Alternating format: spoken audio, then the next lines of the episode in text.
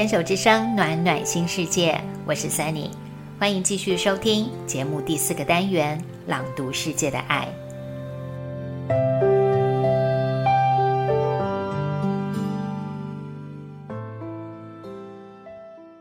一位老农夫跟孙子住在山里头的农场。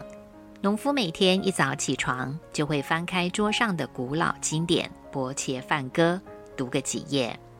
小孙子想要学习爷爷一样，任何事情都跟着做。爷爷在田里农作，他也亦步亦趋跟着。爷爷照料动物时，他也模仿爷爷的行动。虽然他年纪小，大部分的工作还是笨手笨脚，但他不放弃，每天跟着爷爷做。爷爷读《伯切梵歌》时，他也坐在爷爷身边一起读。有一天，孙子问爷爷：“我像您一样，每天认真读《伯切梵歌》，但是大部分的内容还是不懂。即使我认为我懂了，书盖起来就立刻忘光。所以对我来说，这有意义吗？”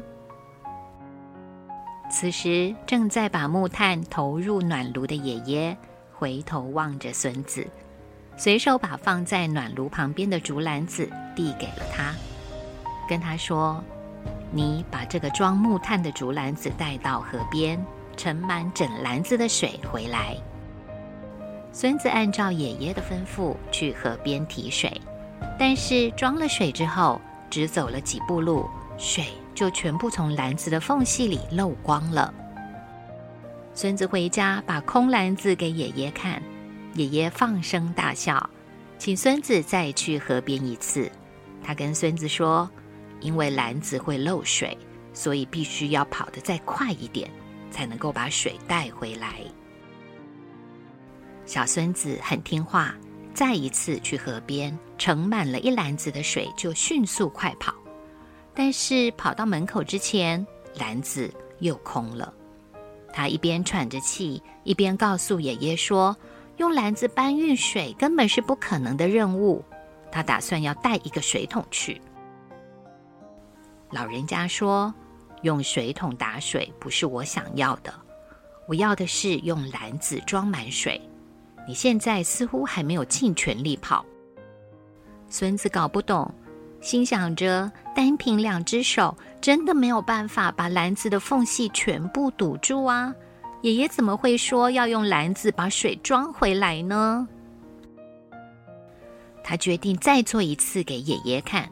爷爷站在门口，看着第三度气喘吁吁跑回来的他，手中提着依旧是漏光了水的篮子。他喘着气说：“爷爷，您看见了吗？不管怎么做都没有用的。”老爷爷慈爱地问他。你认为做这件事毫无意义，对吗？但你仔细看看你的篮子。孙子一听，仔细端详看着这个平日用来装木炭的篮子，他发现原本脏兮兮的竹篮，不知何时变得干干净净，在阳光的映照下，内外都闪闪发亮。整个过程，小孙子只想着。怎么样可以让篮子装满水，却完全没有注意到篮子本身？爷爷说：“这跟你读《伯切梵歌》的时候道理是一样的，内容可能看不懂，读过也记不住，经典或许会从内心的缝隙溜走，但是这么做会让你的内外慢慢产生变化。”持之以恒的修行或冥想，正是我们在生活中所做的。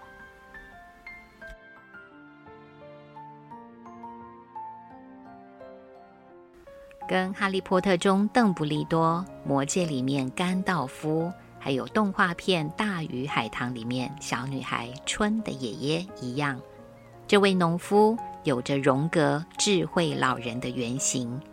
扮演引导英雄的智者形象，在人们感到困惑、渴求真理时，给予洞见、觉察跟启发，提醒着由生活经验为起点，延伸到生命历程的诸多面向，从所看见的外境转为内在的深邃探索，在成长成熟的道路上，作为年轻一辈的明灯。这位爷爷是智慧老人的话，那小孙子是英雄吗？人类对英雄的定义有着人类的思维，为国家民族做出重大贡献的人是英雄，令人钦佩做出超越常人事迹的人是英雄。全世界在疫情期间协助世人的防疫英雄，火场跟灾难现场冒着危险救人的救难英雄。古今中外大大小小的战争苦难，更是英雄出现最多的场合跟时机点。太多太多的英雄让我们仰望，觉得是遥不可及的存在。我们是小小人物，当得了英雄吗？用这个问题问问自己，头脑立刻蹦出的是 “no” 加上惊叹号。可是奇怪的是，我的心。居然跟着给出了一个很不一样的答案。新的回答是：有些英雄的确是具备了阳刚的勇猛，不过在许多真正的关键时刻，成就一位位真英雄的必要特质，其实是内心那股人类共有的大爱、智慧跟慈悲。相较于头脑的认知，来自于新的答案。似乎带给我更多对生命的理解。我们不是自以为是，也不用妄自菲薄，但面对人生一段段的经历，有太多懵懂疑惑的时刻，取舍之间的茫然，得失起落，成功失败的承担，什么时候要执着坚持，什么时候又该接纳跟放下？不论我们有没有意识到自己是不是正带着勇气前进。走在这条充满考验和试炼的路途，每一位的你我他，包括这个寓言故事里的小孙子，都是自己的英雄。每一位都是来地球进行探索之旅的英雄们，不用别人敬仰，也不需要外界的追捧，我们就只是来感受、经验这一切自己安排的绝妙行程，然后一次次激起跟赞叹。我们与生俱来的圆满跟完整。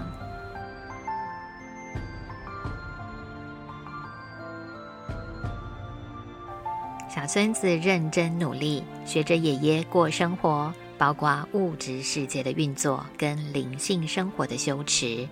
在有样学样的过程中，向爷爷提出了他的困扰、疑惑。睿智的爷爷知道真实的情境会给小孙子深刻的感受，孙子依照爷爷的指令做了三次，亲眼见证竹篮真的无法装满水，从河边送回到家中。原本以为事情就是他所想的那样了，也就是没有意义、徒劳无功，却在爷爷的点醒之下，发现了让他吃惊的事情。脏兮兮的竹篮在运送水的过程中，虽然没有能够留住水，却已将竹篮洗得干干净净了。如同爷爷说的，经典内容或许会从内心的缝隙流走，但是看不懂、记不住的，在每天持之以恒的过程中，已经慢慢让内外都产生变化了。我们的生命里。一定也有许多不同的智者在我们身边，适时点出我们没有看清的事情。偶尔我们会不顾一切的投入没有共鸣的目标里，有时会迷失在定义错误的价值上，然后一步步理解，原来一切都有意义，而且经过了对于意义的思索、追寻、积累、创造。你可能也会来到一个将它轻轻放下的阶段，不再执着于意义这两个字。那时就闲看庭前花开花落，漫随天外云卷云舒，悠悠欣赏着山川纵谷、朝阳彩霞、暴雨狂风、花花草草。你或许没想过。少了这些，我们在美丽的地球上所走的英雄之路，可能就单调黯然失色了。